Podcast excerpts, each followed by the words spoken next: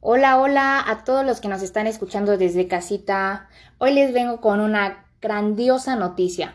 Vengo con una nueva novela para todos nuestros grandes historiadores.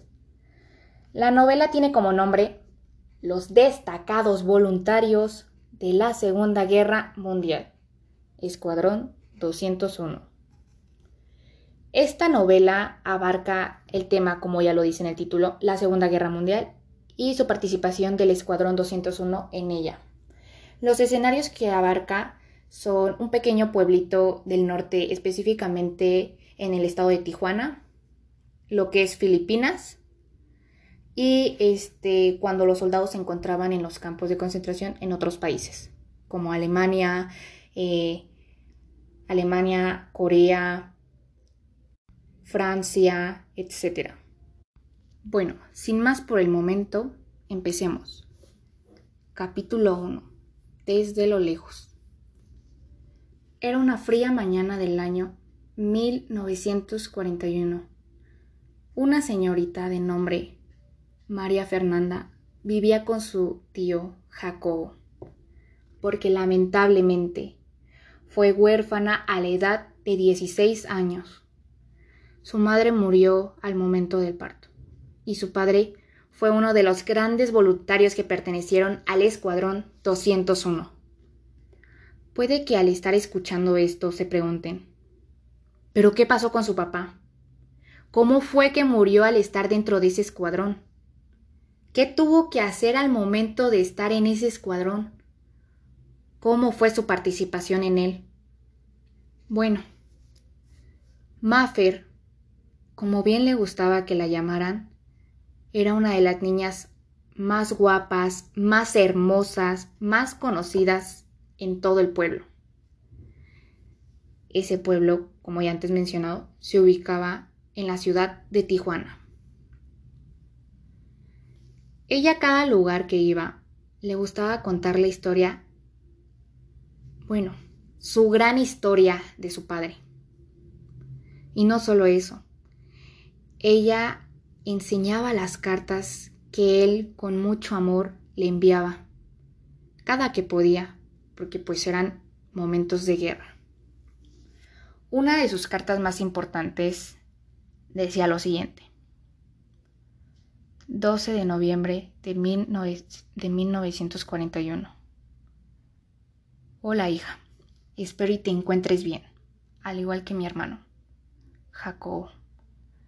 Te escribo esta carta para contarte cuál fue el motivo por el que tuve que irme a la guerra.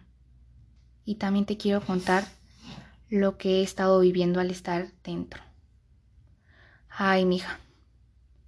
Debo decir que es horrible estar en este lugar es un infierno. Es como si todos los días despertaras y lo primero que tuvieras que ver fueran personas muertas, escuchar gritos, mucha pero mucha sangre por todos lados, fuego, edificios destruidos, como si se tratara de una película de terror. Es horrible estar pensando que no sabes cuándo vas a morir ya sea por un atentado, el derrumbe de una construcción o por una bomba atómica. Cuando iba rumbo a Filipinas, en el barco, escuchaba que varios de mis compañeros hablaban sobre cuál fue el motivo por el que nos encontramos donde estamos.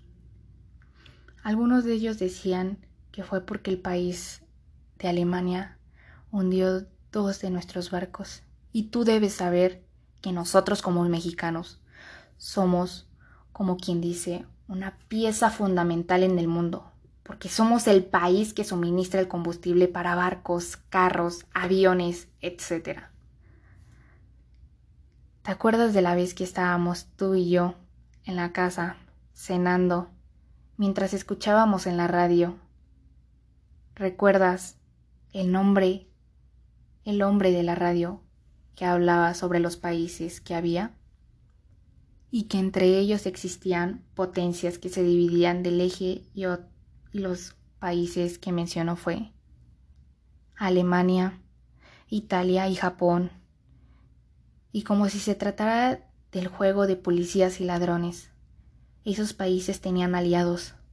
¿Recuerdas cuáles eran? Te daré una pista. Entre los dos países, uno es tu favorito. ¿Sabes cuál es? Exacto, es Francia y Gran Bretaña.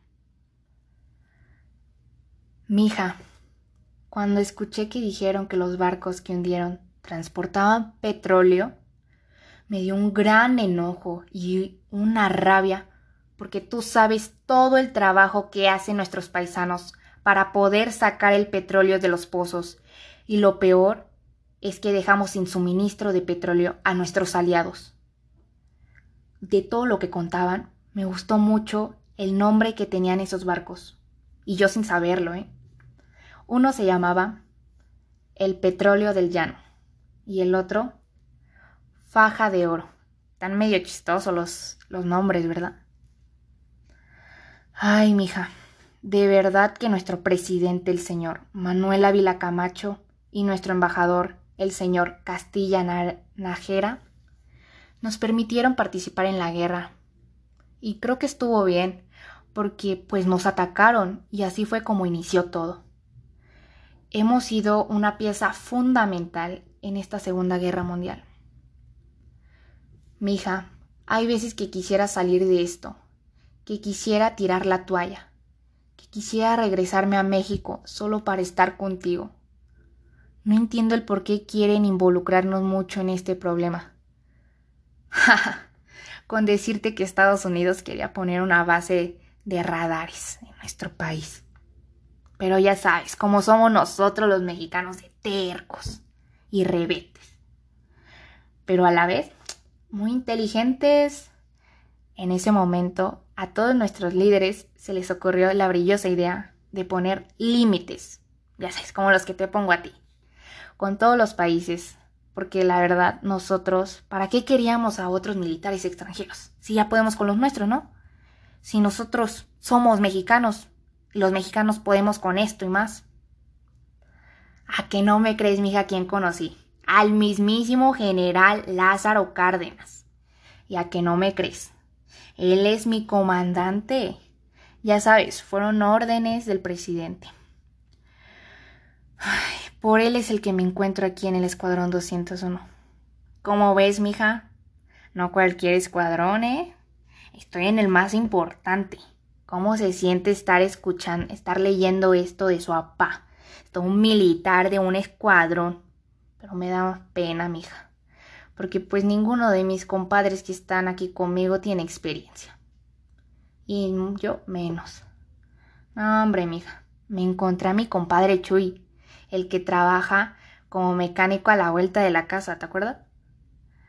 El que con el que esa vez te llevé a que me compusiera el coche que anda conmigo porque también fue aceptada en el escuadrón. Ya sabes, de que estuvieron solicitando de todo, mecánicos, cocineros, ya sabes.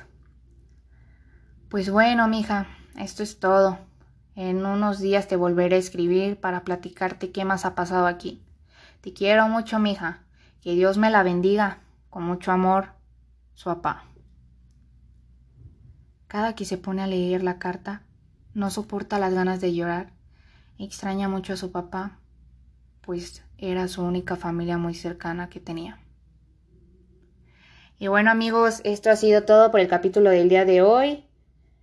Pronto les tendré el capítulo número 2 y ya saben, los quiero mucho y cuídense.